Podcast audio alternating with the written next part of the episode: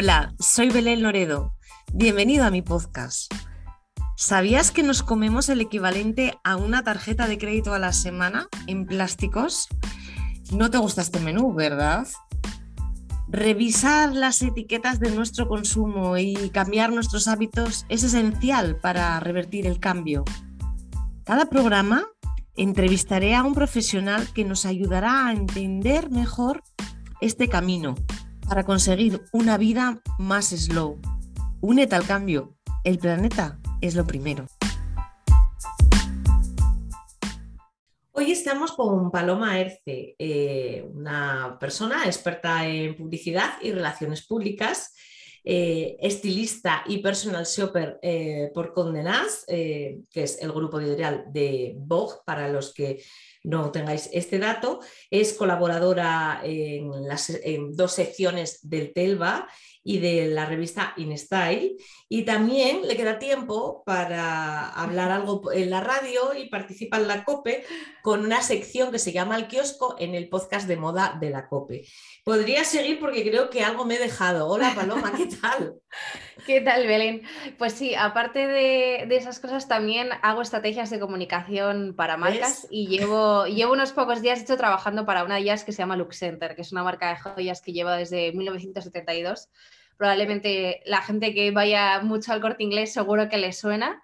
Y, bueno, y, y hago también pues, cositas, un poco de estilismo, de un poco de todo, un poco de todo. Desde luego es amplio el abanico que abarcas y además mira esta parte de lo del marketing y, de, de Luz Center, no lo, sabía.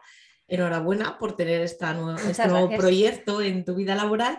Y, bueno, mm, eh, ahora, ahora, aparte de, narrar ¿no? la biografía de, Paloma, eh, Paloma hoy está aquí porque nos apetece mucho que nos cuente eh, pues cómo es cómo, es todo el mundo sostenible en, las revistas de la moda, ¿no? Que parece que siempre pues, fueron el, escaparate del fast fashion o, incluso también del, diseño, el diseño de autor, ojo, que también siempre mm. la revista de la moda y casi se precie se dedicaba a mostrar últimas tendencias, pasarelas, etc. ¿Qué cabida tiene este mundo sostenible que es más atemporal, ¿no? Y que da menos noticias en, en las revistas de moda? Pues mira, precisamente eh, estamos hablando de tendencias y demás. Sí que es cierto que la sostenibilidad hace unas temporadas, podríamos decir que era una tendencia, pero la sostenibilidad como la camisa blanca, el vestido negro y eh, los vaqueros eh, va a ser una moda temporal. O sea, la sostenibilidad ya no, es ya no es una tendencia, ya es el camino que está tomando la moda, porque hay que recordar que la moda es la segunda industria que más contamina del mundo. O sea, eso es algo que parece que, se nos olvida, pero, pero, que no, que está ahí presente. ¿Qué pasa? Que muchas de las marcas se han dado cuenta de que este ritmo eh, no puede seguir. De hecho, precisamente estos días está viendo la cumbre del G20, ¿no? Todos los presidentes de los países más importantes eh, se están reuniendo para hablar precisamente de esto. Pues en la moda pasa exactamente igual. Eh, hace unas temporadas estábamos hablando, por ejemplo, del sello Made in Spain, ¿no? Y estamos hablando mucho de las marcas que tienen ese sello, que son sostenibles porque producen, porque fabrican todo en España. Bueno, es que eso ya no, es una etiqueta que deberían de tener todas las marcas que nacen por lo menos en España.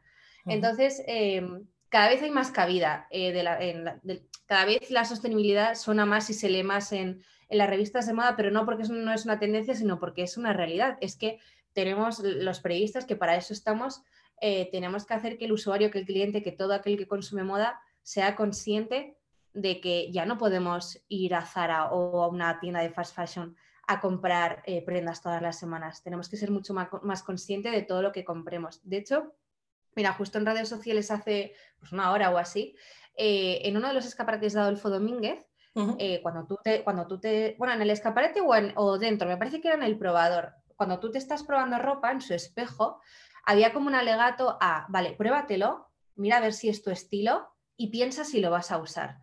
O sea, ya las marcas se están dando cuenta de esto y eso evidentemente pues está un hueco en, las revistas de moda. Que sí que es cierto que nos están quitando un poco de, de hueco ¿no? con tanta red social, pero somos un poco altavoz de lo que está sucediendo en la industria.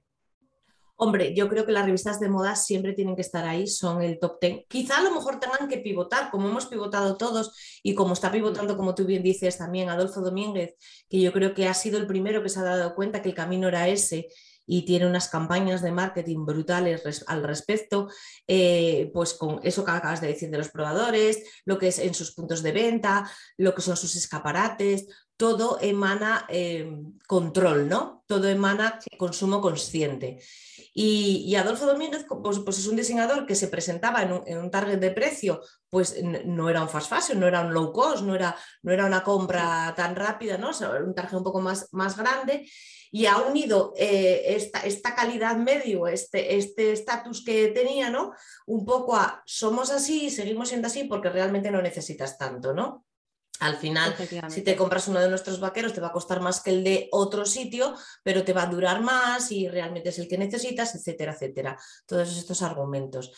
Y, las revistas de moda, que, que ahora lo, retomando el, inicio, eh, como tú decías, Paloma, efectivamente, independientemente de las redes sociales, no tiene nada que ver. Puede haber mucha revista en redes, pero yo creo mm, que el sabor de la moda en la revista, hasta me atrevería a decir en formato papel, que son las que están un poco más mm, peligrando, ¿no? O más en riesgo, ¿es necesario o no? O, es algo que, o sea, controlar unas tiradas, a lo mejor unas tiradas más deluxe, quizá a lo mejor hasta el precio tenga que subir, no lo sé, estoy diciendo así tonterías, ¿no? Pero es bueno que sí. No, pero es el camino, ¿eh? Es el camino. O sea, un poco lo que estás diciendo, yo creo que es la mentalidad de, los que tenemos. Eh, o de los que trabajamos en la industria.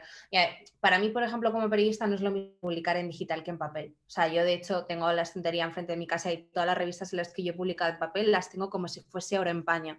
Si tuviese que eh, coger todos los artículos de digital, yo creo que, no tendría ni espacio, ¿no? Porque al final es mucho más eh, fácil eh, tener esa presencia en, una web o en un blog o, lo que sea. Pero sí que es cierto que yo creo que el papel tiene que perdurar porque al final o sea, para mí no es lo mismo leer un libro en papel que, en un formato digital, ¿no? yo también es que tengo una versión un poco romantizada de lo que es el periodismo en, papel.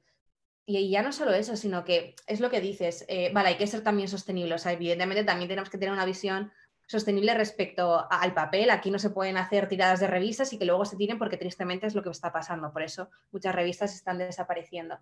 Pero esa, esa versión deluxe puede ser el formato de papel. O sea, probablemente, de hecho, muchas revistas, por ejemplo, la revista Glamour me parece que ya es bimensual. La revista Vanidad también sale dos veces. Fuera de serie también eh, tiene dos números al año. O sea, tristemente ese es un poco el camino que está teniendo el papel. Pero también, le puedo, pero también tiene más valor, ¿no? Al final algo que sale dos veces tiene más valor que algo que sale todos los días. Que no quita que no sea bueno, porque la calidad puede ser eh, eh, fantástica. Pero sí que es cierto que el papel se está perdiendo y no debería.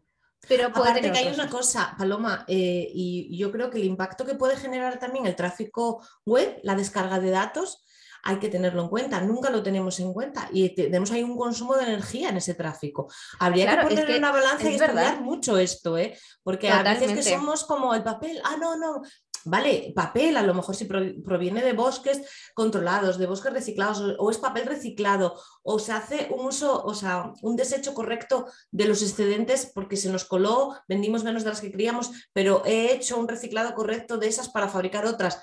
Si yo pienso que al final está en la circularidad, no tanto en, en demonizar un u otro material, ¿no? Totalmente. Sí, de hecho, precisamente eso que comentas no lo tenemos muy en cuenta. Como está en el aire, la nube, ¿no? Que, no, que no, es tangible, creemos que al final o sea, consumimos peor por el hecho de fabricar en papel, pero es que es totalmente, es lo que estás diciendo. Al final, el consumo del papel puede ser circular. Si, si tenemos pues, muchas revistas que nos han venido, nos sirven para fabricar otras. Pero ¿qué pasa con todo eso que tenemos ahí en una nube, todos esos datos?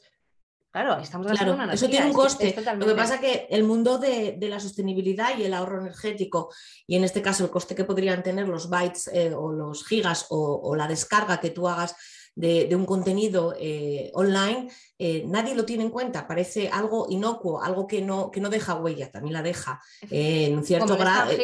Claro, pero, pero fíjate, pero como para empezar con estas al consumidor, ¿no? Estamos casi adaptándonos al sentido de no tirar tantas cosas que me van a decirte, venga, váyanse ustedes por ahí, que me van a decir ahora que también descargar datos de, la web mm, genera, genera también es. Pues sí, lo genera, genera, porque ese dato tiene que llevar un, proceso y el proceso requiere una energía. Entonces, habría que, que poner sobre la mesa las dos cosas. Yo pienso que cuando realmente eh, las empresas, llámese editoriales, llámese marcas de moda, se sientan y realmente te pones a estudiar y analizar qué, cuál es el camino, o sea, cuál es la acción que mejor sienta el planeta y la acción más sostenible, creo que ya el momento, en ese momento estamos en buen camino, independientemente que luego decidamos un papel que hablamos reciclado o otro. Y además lo que hablabas, la moda yo creo que necesita tener ¿cómo diríamos? Ese, ese altillo, esa, no sé cómo decir, ese lugar eh, deluxe, ese, ese, mm. ese pasar el papel, ese ojear una buena fotografía de un buen fotógrafo de moda. Es que la moda nos hace soñar, o sea, a mí me gusta mucho, es cierto que nos vestimos todos los días, ¿no? Pero al final dice mucho de nosotros lo que nos ponemos. Hombre. Y, nos, y no, incluso nos hace soñar, o sea, vestirnos, no sé, a lo mejor ponernos un tacón o, maquillarnos de tal manera o ponernos lo que sea, nos hace sentir a lo mejor a alguien que no somos.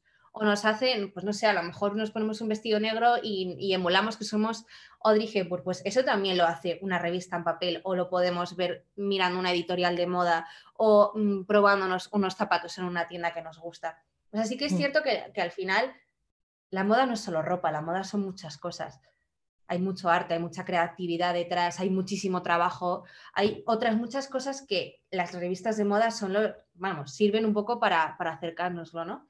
y, sí que es cierto que yo creo que la revista acerca más todo eso que el digital. Porque al final el digital es como, no sé, lo ves todos los días, es inmediato, no, no, te da tiempo a, pensar más allá de la foto. Pero cuando tú estás hojeando una revista, sí te da tiempo a lo que dices, ¿no? Pararte a pensar, a decir, jo, qué bonito, y mira este zapato, y mira la pose, y mira dónde están. Hmm. Es diferente. O sea, al final se consume de manera diferente. Evoca más emociones, es más, sí. Sí, y es, es un poco como lo físico de las marcas, ¿no? Es un poco eh, como la marca tiene que tener, eh, vale, soy digital, pero al final luego tengo que tener algún espacio físico donde mi consumidor me pueda encontrar, me pueda tocar, me pueda valorar y pueda, y pueda vivir la experiencia de la marca, ¿no?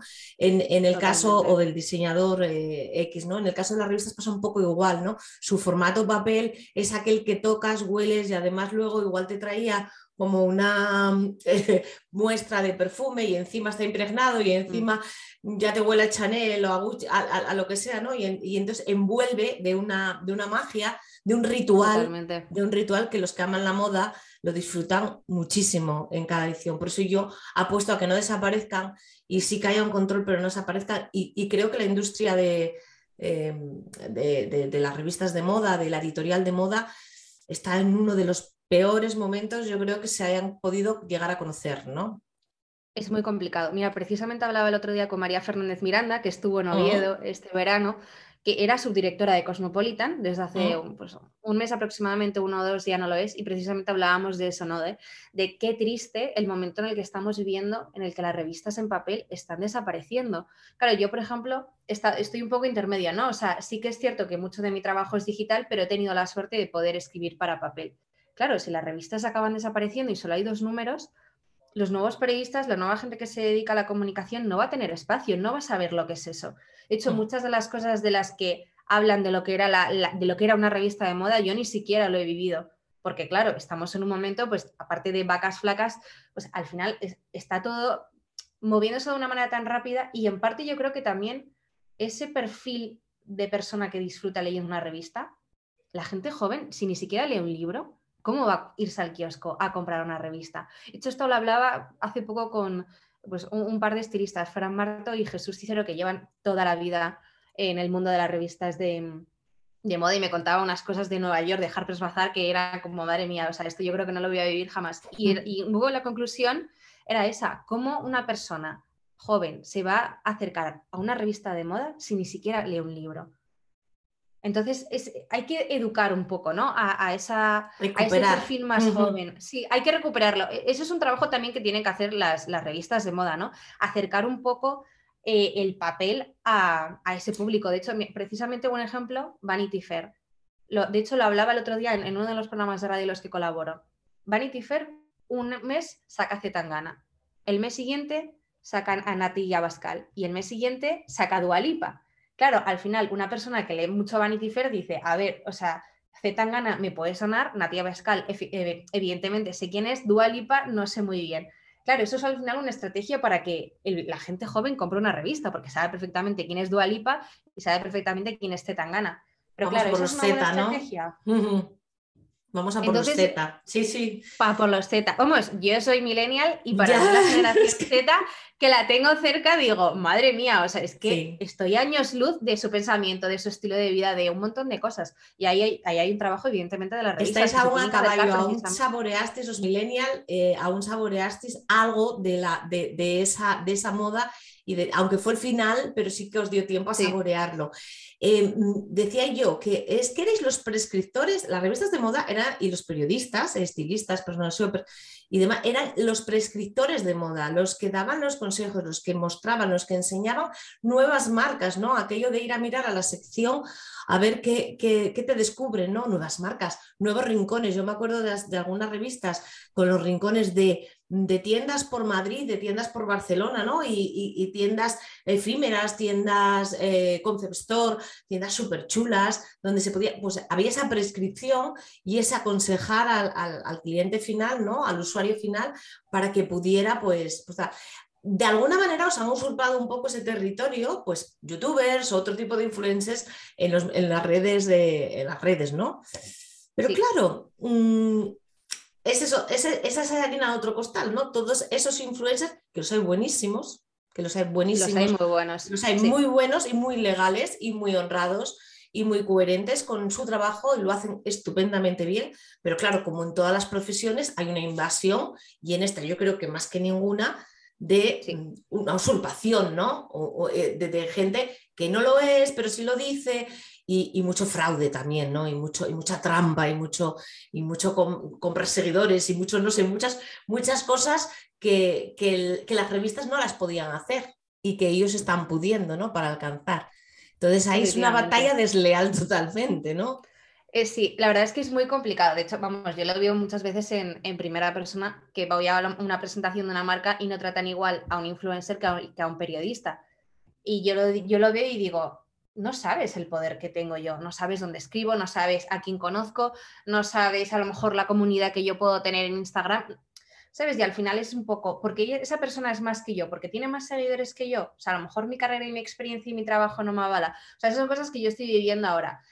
Como tú dices, hay gente que es excepcional en su trabajo, que es maravillosa, muchos de los periodistas que yo digo de la vieja escuela, que son un poco más mayores que yo, se han convertido por méritos propios en prescriptores, pero sí que es cierto que tenemos esa avalancha, como tú dices, de, gente pues, que está creando su propia comunidad, a veces comprada, a veces no, a veces de manera legal, a veces no, que sí que están usurpando pues, un poco el poder que tú que decías de, pues, de prescripción. Vamos, yo cuando era pequeña, yo recuerdo en, en Telemadrid había un programa que se llamaba Madrid la Última y estaba eh, pues el periodista Carlos García Calvo, que tristemente creo que nos dejó el, año pasado, nos dejó hace relativamente poco, magnífico periodista, y Marta Robles. Y bueno, pues ellos dos tenían un programa que a mí me fascinaba y hablaban precisamente de todas estas cosas. Y, y a mí me gustaba, o sea, yo era eso a lo que aspiraba. No recuerdo la edad que tenía, a lo mejor tenía 12 años, 13 años, no me acuerdo. Claro, evidentemente nadie sabía ¿no? que iba a existir la figura del influencer pero a mí ya de pequeña esas personas eran las que me influían y de hecho yo me compraba la guía y seguía lo que decía tal y apuntaba lo que a muchas veces no podía ir evidentemente porque era pequeña, ¿no? Pero siempre he visto al periodista como prescriptor y lo sigo viendo porque a día de hoy en el sector en el que el periodista trabajaba era el prescriptor, era, era la ventana que te abría, ¿no? Efectivamente, y yo intento un poco a, la, pues a mis colegas de profesión decir, y de hecho nos lo decimos un poco entre nosotros. No, no, es que seguimos siendo prescriptores. De hecho, muchas marcas se nos hace, muchas marcas, sobre todo pues, más pequeñas, ¿no? A lo mejor intentan acercarse a nosotros y no tanto al influencer porque por suerte por desgracia, están perdiendo un poco credibilidad, ¿no? Es que vivimos una época de bonanza de influencers maravillosa, los pobres periodistas estamos en, uno de, de, los peores periodos de la profesión y yo creo que las marcas ahí se están dando cuenta quién es el verdadero prescriptor. No sé si, no creo que lleguemos al nivel del influencer porque estamos hablando de parte de comunicaciones mm, muy diferentes pero sí que creo, o por lo menos los que estamos trabajando un poco en nuestra marca personal, los que estamos intentando ir a marcas Made in Spain, a los que estamos intentando encontrar nuestro hueco, hmm. Seremos pequeños prescriptores. No llegaremos a la altura de los grandes periodistas de, la vieja escuela de, pues eso, nunca se sabe. Nunca se sabe. Nunca se sabe. Nunca se sabe. esto cambia tanto. Sí. Esto cambia de tan todas rápido formas, eh, mira, lo que tú decías es verdad. Yo creo que ahora, y en la parte que me toca, pues así que sí que lo puedo entender, ¿no? Yo me he llevado bastantes batacazos con influencers, bastantes no, algunos, porque he aprendido a tiempo, ¿no? Y las marcas cada vez están más espabiladas, ¿no? En el sentido de que se dejan engañar menos, ¿no? Y, luego, eh, luego la marca al final lo que quiere es veracidad, al final lo que quiere es, un profesional, al final lo que quiere no es alguien que, porque se juega mucho además, como escojas un mal influencer, al final lo que te estás jugando muchísimo, ¿no? Una, o, un mal prescriptor. Entonces al final, si, es un profesional del sector, que tú ves que sabe de moda, que tú ves que, pues ya de entrada te da una confianza de decir, yo esta persona la seguiría, pues, pues por tanto, ¿por qué no, no va a ser mi prescriptor? ¿no? Estamos cambiando un poco el rol. De los influencers primeros, como era aquella Lovely Pepa, aquella, de aquellos influencers de hace mil, eh, que lo eran de verdad, ¿no? que se curraban unos contenidos de muerte, que, que tenían unos criterios, a los de ahora, que hay de todo, los hay súper buenos, pero hay, hay, verdaderos desastres, ¿no? Además, a las marcas eh, te bombardean eh, a veces, bueno, yo eh, últimamente parece que ha aflojado, pero te, a veces te, te, mandan mensajes de, pues esto, el mensaje acaba siendo es, hacemos una colaboración guapi, o sea, stop, ya. Quiero decirte, esta es la profesionalidad. eso te iba a decir. con eso ya dices tú, apaga y vámonos. O sea, pero además por un, por un directo, ni siquiera un correo, que siempre están los correos disponibles de las marcas y tal. Entonces, todo esto yo creo que te, te hace decir, oh, oh, oh, aléjate mil, porque hay que saber también, no valemos para todo, no todos valemos para todo. Y, y ayer hablaba, ¿con quién hablaba yo? Que hablábamos de, de que hay, ah, sí, bueno, estaba hablando en un podcast, pero bueno, de mujer, nada que ver con los fashions, eh, que decía, no es verdad eso de eh, persigue tu sueño, que lo alcanzas No, hay que formarse, hay que informarse, hay, hay, una serie de pasos que hay que dar y, si quieres realmente hacerlo bien, ¿no? No vale, y, a, veces hay que cambiar el giro y demás. Yo creo que quizá a esta generación le vendieron un poco... Eh, venga, sueña que tal. Entonces dice, yo, yo periodista de moda, yo influencer de moda, ¿no? Y, un poco van por ahí los tiros. Pero bueno, yo creo que todo es cíclico. Paloma, ya lo verás. yo, yo creo que sí, que todo es cíclico. Pues, ¿Sabes lo bueno, por ejemplo? Estabas hablando antes de, de Lovely Pepa, de Alexandra mm. Pereira. Yo sigo mucha gente de esa época. Incluso pues Sara y Luis Martín, por ejemplo, que a mí me encanta, que es eh, ilustradora, era Lauro. Gente que lleva toda la vida prácticamente. ¿Qué pasa? Todas esas personas tenían antes una profesión. Ya. Se formaron en, pues, eh, en otras profesiones relacionadas con el mundo de la moda. Bueno, creo que Alexandra Pereira creo que era abogada, pero bueno, desde el primer momento tenían un blog, escribían. Disfrutaban de la moda, ¿no? Sin ninguna pretensión. de la moda a su manera, efectivamente, porque querían, yo, vamos, yo me abrí un blog en aquella, pues eso fue en 2009, yo estaba acabando el colegio y, me abrí un blog porque, bueno, pues yo era pues eso, fan de Alexandra Pereira, de Chiara Ferragni y tal, pero te abrías una web que tenías que cuidar, que tenías que aprender hasta un poquito de programación o, intentar maquetar un par de cosas. Eh, pues las fotos, o sea, había un trabajo detrás, no, era como una especie de mini editorial de moda. O sea, yo nada, hacía cuatro cosas, pero esa gente que está donde está, trabajaba mucho para que el resultado fuera bueno. ¿Qué pasa? Que, claro, de eso a buscar, a subir una foto en Instagram, que ni siquiera tienes que escribir un texto, claro, claro es que es muy diferente. Entonces, esa gente está donde está por todo eso, por la formación, por el trabajo, eh, ha ido a eventos cuando nadie creía en los influencers, eh, de estar en quinta fila en los desfiles a estar en primera. De hecho, precisamente hace no mucho, Alexandra Pereira hablaba de eso en uno de sus posts, que hablaba ¿no? de cómo hace unos años iba a París de una manera y ahora va de otra era como, es que yo antes estaba hasta de pie en los desfiles, ahora estoy en primera fila, pero es que yo para estar de pie a estar en primera estado muchos años trabajando. años. Y eso es lo que falta. E, ese Mm. esfuerzo que parece que no hay en nada, ni en, ni en las editoriales de moda, ni en las fotos, ni, ni, ni en la moda en general, ni en las redes sociales, es lo que hay que demostrar que hay. Porque la gente se cree que, pues eso, que para tener, mm, para vivir como ellas, eh, con subir una foto y comprar seguidores, pues ya está. Y no, y precisamente en todas estas cosas que está diciendo de eh, una colaboración guapi, un tal, un no sé qué, ahí se ve la falta de profesionalidad, la falta de experiencia, la falta de Mm. rigor, Claro. la falta de trabajo. Sí, porque, bueno, y si, al- si, si alguna persona de, la, de esta sesión lucida de que estamos hablando, realmente tú cuando te diriges a hacer una propuesta de trabajo, lo correcto sería que escribieras un correo Es que es electrónico. trabajo. Cla- Es, que trabajo. que es trabajo. Es Es que trabajo es y, adquieres un compromiso que es contractual, que esa es otra. Que, que luego no haces lo que prometes, que a mí me ha pasado, ¿no? Y, y dices, pero ¿qué estás haciendo? Has, has firmado un contrato, un acuerdo, llámalo como quieras, y por la vía que fuere, te- y, lo ha- y no lo has cumplido. Eso no lo puedes hacer, ¿no? Entonces, un poco, pues está el, el que, el que sepan esta formación para que sepan también dónde se meten, porque se pueden encontrar con un problema de los gordos, ¿no? Y eso, cuando te diriges a, a una firma, a una marca, eh, lo primero es que tú tienes que decir qué ofreces, ¿no? Mire, yo soy tal, tengo tantos seguidores, tengo tal engagement, que me siguen tal, influencio en esta manera, pueden ver los comentarios, mira, le mando métrica de mis, de mis redes. No hace falta ser tampoco enorme ni muy grande, simplemente hacer las No, no. cosas bien. Hacer, Ahora- cosas bien, Ahora cada día hay más influencers, eh, yo, yo- yo cada vez me encuentro más eh, influencers sostenibles. He visto muchas que se etiquetan como sostenibles. Algunas las he seguido y les sigo un poco la pista. Otras eh, suelen ser influencers veganas que, que en este momento ya mm, ha- han mezclado, a veces han mezclado dos conceptos, ¿no? Eh, uno que es el veganismo y otro que es la sostenibilidad, que son parecidos pero no son lo mismo. Y Es que entonces, es complicado. Eso es co- eh, de hecho, eh, precisamente una de las labores que tenemos que hacer eh, la prensa, en las revistas y en los artículos y demás, es explicar todas las, o sea, vale, sí, la sostenibilidad es muy grande, pero ¿qué es cada cosa? Ahí también tenemos que educar mucho al, al cliente. Se pierde. De hecho, mira, lo hablaba el otro día en...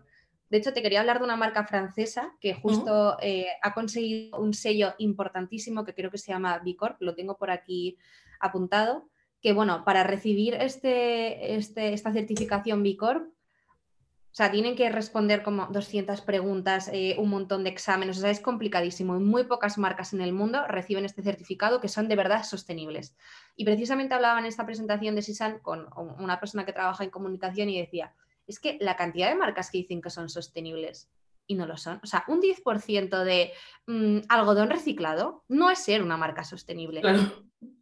Es que no, es que no es lo mismo. O sea, no son los colocar- procesos, son, claro. son muchas cosas. muchas y- y cosas. ponerse la etiqueta de sostenible es muy fácil, pero ahí tenemos que educar al, al usuario, al cliente, al que compra, que sepa bien lo que es sostenible y lo que no es sostenible. Un 10% de algodón reciclado no es ser sostenible. Mira, el anterior eh, podcast, eh, bueno, uno de los anteriores podcasts que ya está publicado era con Nadek de, Fashion Revolution España y, y Nadek hacía esta reflexión, que además con su acento francés, que me, me encantaba escucharla, ¿no? Decía, si una camiseta ha venido desde la otra punta del mundo, desde Bangladesh, desde China, se ha, transportado, se, ha, fa- se ha fabricado, se ha transportado hasta aquí, se ha puesto en un punto de venta, se ha vendido y me vale 5 euros, es imposible que sea sostenible. Es imposible. Ya como partida, ese precio no le deja ser sostenible. Simplemente el precio. Y decía, es uno de los, hablando de darle consejos a- al cliente, ¿no? al usuario, al consumidor, para que pues, es usar el sentido común. O sea, el sentido común, que es el mejor de los sentidos, te dice que ese producto no puede sostenible porque no ha podido dar un sueldo digno, porque, o, le sea, en inicio hay céntimos. Si, si cuentas el viaje, si cuentas el transporte, si cuentas lo que se lleva el que te lo vende, si es que hay que contarlo todo. Ojo, y en este país descuentan el 21% del IVA. Que yo Claro, siempre es otra. es algo que cuando medio que puedo lo digo, no, porque digo, cuando valoras un precio, por favor, antes descuéntale el IVA, que eso no se lo lleva el, el vendedor.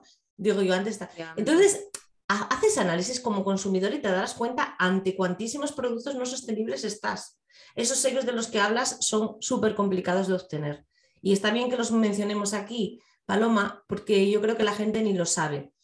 cada vez eh, cobra más auge también la etiqueta verde. Pero es que eh, la etiqueta verde te decía que, que tú cuando vas a comprar escanees el código y veas la trayectoria de ese producto, dónde se fabricó, dónde se compró los materiales, eh, cómo se hizo el packaging, todo, todo, todo para que tú puedas y pues llegar a un punto que habrá hasta un ranking, ¿no? Tú etiquetarás, o sea, leerás un código y te dará el ranking de, sostenibilidad de ese producto, creo yo, y además me parece muy bien.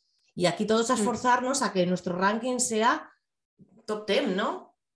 Efectivamente. Es que además, o sea, esto de lo que estamos hablando es que es, o sea, ya es una realidad. De hecho, no es moda, pero el otro día, eh, pues David Muñoz precisamente hablaba de sostenibilidad, ¿no? Y decía que para él ser, no sé, no sé si 100% sostenible, pero bueno, para tener un restaurante realmente sostenible, tenía que subir mucho los precios de sus platos. Pues claro, pues evidentemente. Pues seguro. O sea, de hecho, y, también a colación de esto, hablaba hace poco con, pues, con Gala González, em, vamos, es un poco de, la vieja escuela, ¿no? De, sí, Gala de la vieja, sí. De la vieja escuela. Y decía, o sea, yo tengo mi marca, que Amlul, eh, produzco en España, fabrico en España, tiene prendas pues entre los 100, 100, 150, 200 euros y la gente aquí no me compra. Y no es consciente de que yo no vendo ese, eh, a 150 euros porque yo quiera ganar mucho dinero. Es que fabricar en España y ser sostenible vale este dinero. Entonces, es este valor. entonces, ¿cómo, ¿cómo es posible que una prenda, lo que dices, ¿no? Del otro lado del mundo me valga 5 euros y una... Claro, o sea, claro, es que una prenda aquí me vale 150. Entonces es como, claro, el usuario dice, no entiendo, o sea, lo de China me vale 5 y en España 150. Claro, y, y, el usuario mm, piensa, me están robando en España. No. Claro, no, no, no. El coste de esa prenda, claro, el coste de esa prenda es muy alto en pues, pues a lo mejor, pues igual te tenía que venir con un vídeo, ah, con un código QR de un vídeo de cómo se hizo. Y vaya, qué pena, están trabajando niños, vaya, qué pena, esa pobre señora, vaya condiciones en las que está, me apetece llorar.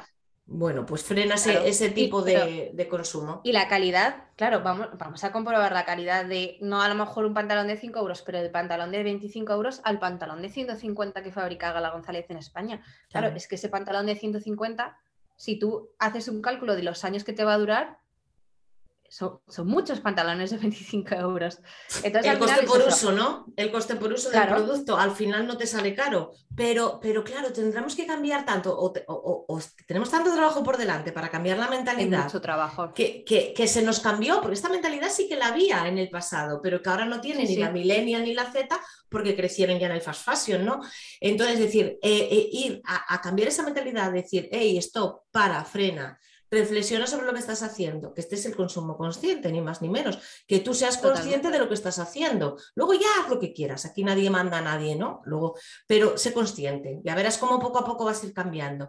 Y que no necesitas 20 tejanos que, o 20 jeans, que necesitas un jeans o dos como mucho, uno en negro y otro en azul, que era, yo soy mucho mayor que tú, y en mi generación, mi generación nos creamos más así, ¿sabes?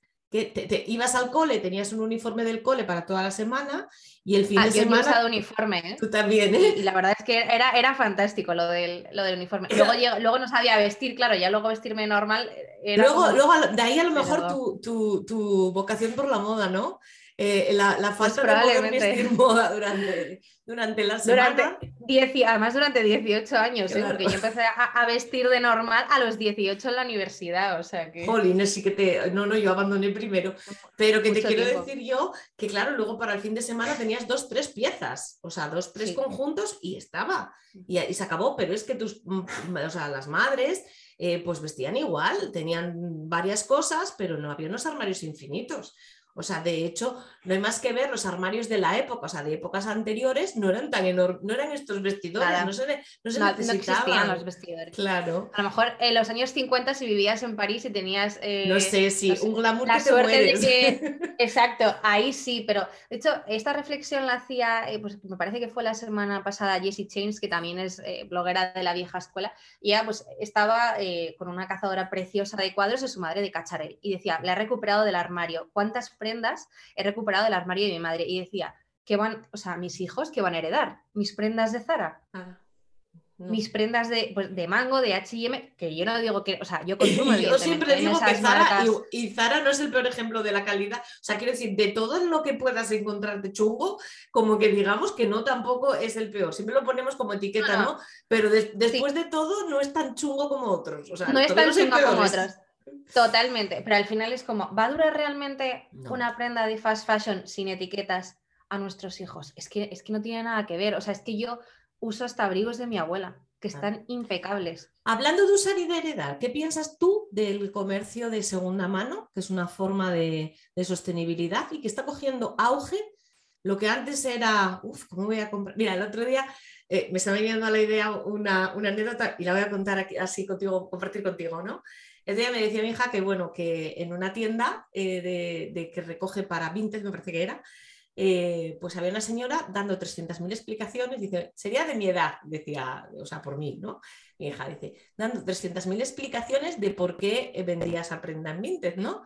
Porque que se tenía el armario lleno, porque si no sé qué, pues, o sea, de alguna manera se estaba sintiendo como un poco mm, mal, ¿no? O sea, como, como vergonzosa de tener que hacer una de, tener, no, de hacer una venta en Vinted. Me diciendo, vayan a pensar que tengo eh, problemas económicos, ¿no? Era un poco la, película.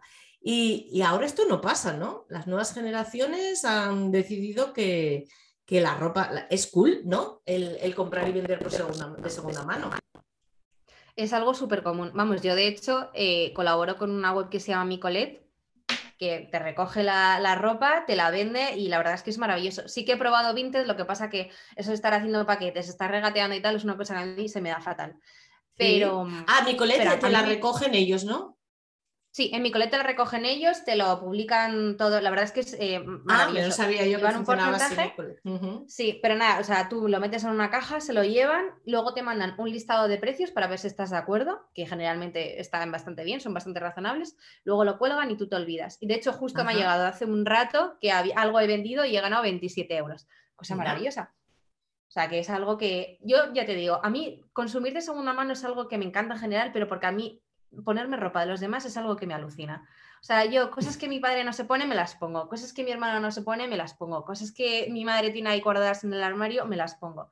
Y aparte, ahora que está tan de moda el vintage, que realmente son las prendas que se ponía tu madre pequeña, tu abuela o tu tía, o tu tío, o tu abuelo, porque yo también me he puesto cosas de mi abuelo, es que te digo, me parece fantástico. Y y eso de ponerte algo que tiene una historia detrás, da igual que sea algo de, Zara de la temporada pasada que hayas comprado o un abrigo que hayas comprado en un mercadillo maravilloso de París. O sea, esa historia, a mí me gusta llevarla. Sí, es bonito. Es que es, diferente, no sé, es esa... Y a mí soy una persona que me gusta mucho estrenar, pero es que me siento igual poniéndome algo, ya te digo que mi madre se ha puesto 50 veces a algo que tiene etiqueta. O sea, para mí la sensación es la misma. Y siendo y comprando de segunda mano, pues lo más importante de todo, al final eres sostenible. Deberíamos ¿Has probado... más esto de... Sí, de, poner a circulación nuestra ropa y darle una segunda oportunidad. ¿Has probado alguna vez el, alquiler, las cajas eh, o este sistema de alquiler de ropa? No lo, he probado, no he probado. Sí que es cierto que yo lo tengo en mente, pero sobre todo eh, para eventos. De hecho, hay una tienda aquí en Madrid que ha abierto en la calle Almirante, zona fantástica y maravillosa, que además yo conozco a la doña que se llama Eva Chen, ella es empresaria en temas de gastronomía, pero ahora se ha lanzado con esta tienda que se llama Boru con su hermana y precisamente lo que busca es eso, ¿no? De hecho, un poco su leitmotiv es, esto es como el armario de tu hermana, ¿no? Al que vas, le coges cosas para, pues, para eventos, para cuando vas a salir a cenar o lo que sea. me parece una forma maravillosa, no solo de ponerte moda que probablemente no te puedas permitir, porque hay unas marcas fantásticas, sino que al final estás invirtiendo en algo que te vas a poner solo una vez. O sea, no, estás gastándote un dinero en algo que luego no vas a usar nunca más. Porque cuando vamos a un, e, a un, evento es importante, que tampoco es que tengamos mucho, pero bueno, bautizo, una boda. Se irán recuperando ahora, después pandemia. Poco a poco, esperemos. esperemos, pero al final, pues lo que te vas a poner una boda, te lo pones una vez. Em, al final, em, estrenar, o sea, alquilar una pieza para un evento, algo que te vas a poner eh, un día, dos días, es una magnífica idea, porque hacer una inversión de, una pieza que luego no le voy a sacar más rentabilidad, ¿no? A esta pieza le sacan rentabilidad 5, 6, 10, no sé cuantísimas veces se, haya, se puede alquilar diferentes mujeres, ¿no? O sea, me parece otra opción. Está lleno, el mundo está lleno de opciones si realmente lo queremos hacer, ¿no? Muy si realmente lo queremos hacer. Ese es el objetivo. O sea, esa es la mentalidad que, que tenemos que tener. Que no hay que matar al fashionista, que el fashionista puede seguir vivo, que amar a la moda y gustarte no es ningún problema. O sea, es que hay gente que dice, bueno, pues la moda sostenible, vamos a ir todos iguales, se va a acabar la moda. No, no, no. Los diseñadores eh, más eh, potentes están girando hacia producciones sostenibles de su moda y, hacen maravillas de, productos y de, y de piezas super fashion, ¿no? Si, si, la moda tiene que seguir y está muy viva y hay muchas formas de, ser la fashionista del, del milenio. Estela McCartney. O sea, Estela, McCartney, yo creo que es de, las mejores embajadoras que hay en el mundo del lujo de hecho, eh, vamos, ella se encarga, creo que es dentro del grupo LVMH, o LVMH o Kering, eh, uno de los dos conglomerados. como, pueden como pueden observar todos los que nos estéis escuchando, cuando hablábamos de profesionales nos referimos a esto. Al final, Paloma tiene un archivo mental donde va archivando toda la info y se sabe de la, A a la Z. Es como una enciclopedia. Por si tengo que soltarlo. Me, está preparando esta entrevista desde que te vi. no, pero sí que es cierto que son datos, claro, a ver, al final todos estos datos yo los tengo que recopilar porque me dedico a esto, ¿no? Entonces, pues precisamente ahora que estamos hablando de sostenibilidad y que no es algo pasajero, que es como la camisa blanca que va a perdurar en el armario para siempre, toda esta información o me sirve para un artículo, o me sirve para una, conversación, o me sirve para una amiga que no entiende lo que es la sostenibilidad en la moda. ¿Y por qué Estela McCartney ahora mismo está precisamente aconsejando a uno de los conglomerados de lujo más importantes del mundo acerca de la sostenibilidad? Porque es el camino, es que ya no es una tendencia, ya es el camino que tenemos que tomar porque nos estamos cargando el mundo. O sea, es que, es, que está, es así, ¿por qué está la cumbre ahora mismo? Pues precisamente porque tenemos que... No hay vuelta atrás. No hay, o sea, no hay, que no, hay, vuelta atrás. No, hay vuelta atrás y es empezar ya. Y yo creo que los mandatarios de todo el mundo, tú fíjate que la sostenibilidad yo creo que era lo, anti, lo anticapital, ¿no? lo antiindustria, lo, anti, lo antimonetario y, y por tanto lo anti eh, gobiernos del mundo se tienen que poner a ello porque son conscientes de que no hay marcha atrás. Es que no hay marcha atrás. Y, no nos y no nos queda otra, ¿no? Ya hace tiempo que nos hemos gastado los recursos de este año y seguimos, y seguimos consumiendo. Estela McCartney, que tú pones el ejemplo, me encanta porque es pionera y ha sido una visionaria ¿no? de todo esto. Yo creo que es la primera que se lo ha tomado súper en serio y ha, y ha demostrado que se puede. La uso un montón de veces, yo no lo sabes bien, para poner ejemplos, porque cuando alguien me, dice que se va a comprar un, bolso eh, vegano, un bolso eh, que no sea de piel, pero que sea sostenible, dije, y a lo mejor dice, me la voy a comprar por 10 euros. Dije, mira, eso es plástico puro, petróleo puro. Mira, pues oye, un bolso sostenible tiene Stella McCartney ahí, que son maravillosos. Y es verdad que ha, que extraído de la piel de vaca de su, de, de, su producción, ¿no? de su material a usar, pero ahí la tienes, investigando y haciendo cosas verdaderamente chapó y utilizando materiales pioneros, innovadores y fabricando nuevos eh, artículos, nuevos accesorios eh, súper sostenibles. Entonces, vamos a ver, vamos a seguir. Pasa que es más fácil seguir eh, engañándonos ¿no? mentalmente, seguir diciendo, no, no, por eso te comentaba antes el tema veganismo, eh, sostenibilidad, que hay ahí un mundo y, es, y por eso es tan importante hacer podcast, por eso es tan importante hablar, por eso es tan importante que tú y yo charlemos, porque poco a poco yo creo que se va explicando, oiga, son cosas distintas. ¿Eh? Es que no tiene nada que ver. Son cosas distintas. Usted puede tener un buenísimo bolso de piel que, además le ha durado tropecientos años eh, y está hecho en España. Además, nosotros somos en España somos fabricantes grandes fabricantes de, de pie, cada vez menos. Y muy, pero muy buenos. Y, muy, buenos. Cada vez menos digo porque todavía hace poco hablando con gente del litoral valenciano y dicen esto se va a la mierda. Me decía literalmente una fábrica. Qué triste. Sí, porque bueno, la, la pandemia pues, nos ha ayudado a, a, empeorar la situación precaria ya que había en, la, en esa zona y en esa industria. Y, y, la cosa está muy peligrosa. Entonces también es un SOS de economía local. Es decir, Vamos a ver, centrémonos. Vamos a consumir zapatos de Elche y Alicante a ver si sacamos a la industria de Elche Pues y es Alicante que son arriba. los mejores, o sea, son los mejores zapatos. O sea, tenemos Ubrique, fan- o sea, que es que las grandes marcas de lujo, Lujo. fabrican allí. Mm. Tenemos zapatos maravillosos en Arnedo, tenemos zapatos maravillosos en Elche. ¿Por qué tenemos que comprar zapatos de fuera si las grandes marcas fabrican en España? Claro. Es más caro, En el mundo de- evidentemente. eh, es que en el mundo de la piel lo tenemos súper fácil en España, quiero decir. Somos eh, fabricantes de, de piel y fabricantes de eh, accesorios o artículos en piel. O sea, ¿qué más queremos? Tenemos aquí todo, todo el elemento ¿no? para trabajar en él. Entonces, es muy triste que luego tengas que ver eso, eso, made in, no sé, Marruecos, eh, que es bastante cerca. de lo malo, yo siempre lo pienso, digo, de lo malo, bueno, está cerquita. De lo malo. Sí, lo o, malo o, bueno, por- mucha gente también fabrica, pero por temas de algodón en, en Portugal, que Sí. bueno, al final es cerca, o sea, no, es España, pero vale, está cerca, por lo menos la producción No, pero, local. pero no es la misma, sí, y, y yo siempre digo, Portugal es un país de la Unión Europea, es nuestro país vecino, la huella de carbono es mínima y las condiciones laborales de Portugal son similares a las de España. Eso Marruecos está muy cerca, pero sus condiciones laborales ya no son tan similares a las de España, por eso es muy rentable ir a producir, ¿no? Tan- es tan extenso, Paloma, es tan extenso, ya. que yo creo que a los niños deberían de meterles una materia ya, ya, que fuera consumo consciente, desarrollo sostenible, que- en la que les fueran inculcando to- todo esto, todo esto, desde chicos, y que, que estuviera ahí esa materia. Y que sean con- Yo de todas maneras creo que los más pequeños cada vez son más conscientes. Yo también Yo creo que los padres jóvenes, eh, o los millennials más o menos, ¿no? que ya están empezando a, a tener hijos, o por lo menos es lo que veo yo a mi alrededor, creo que como estamos empezando a ser conscientes y queremos que nuestros hijos y nuestros nietos tengan un mundo por lo menos similar al que nosotros hemos tenido, Sí. o les educamos desde ya o, o vamos mal, porque ya vamos tarde.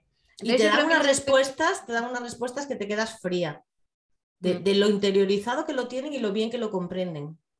Totalmente. Mm. Yo creo que eso es que la educación al final depende mucho de los padres, también evidentemente del colegio, ¿no? Pero si tú ya empiezas a ser consciente, empiezas a ser sostenible en casa, al final los niños mm, es que lo absorben todo, pues es que al final esto es una rueda. Evidentemente para ser una sociedad 100% sostenible tienen que pasar unas cuantas generaciones porque somos muchos millones de personas y para cambiar, aunque bueno, de repente te llega una pandemia y te cambia todo, ¿no?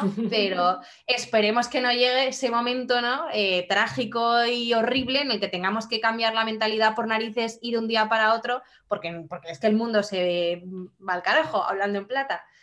Pero, sí, que no nos sí, llegue el ultimátum, que nos deje al menos eh, eh, empezar a portarnos bien, ¿no? Que el, que el planeta nos permita empezar a portarnos bien y, y no nos llegue el ultimátum en que ya no nos quede otra. Ojalá. Paloma, Esperemos. estaría charlando contigo como cuatro horas o cinco. Eh, mira que cuando empezamos le dije yo, "Co- cógete un café que es y, y la charla así es. Eh, me encanta charlar contigo porque además de, de tener los puntos de vista muy parecidos, eres un encanto vitalista y siempre sonriendo y eso a mí gracias. me encanta. Eh, Lo mismo otro día porque nos ha quedado un montón, ¿no? O sea, Pues yo feliz, feliz de la vida, y además te lo digo, o sea, es que además es un mundo tan grande, tan maravilloso y tan bonito del que hablar, que yo sí puedo aportar mi, mi visión o lo que sea, pues yo aquí feliz. Pues ahí estará cuando haya así alguna cosa que digo, voy a preguntarle a Paloma qué opina de esto nuevo que acaba de salir. Venga, estupendo. Gracias mil. Cuídate Muchísimas mucho, gracias. Cuídate mucho, Beso mucho. enorme. Y que vaya muy bien todos tus proyectos y todos tus trabajos, que te vayan genial y que Muchísimas sigas gracias. siendo así de fashionista y tan sostenible, que me encanta. Mil gracias, Belén, un beso enorme.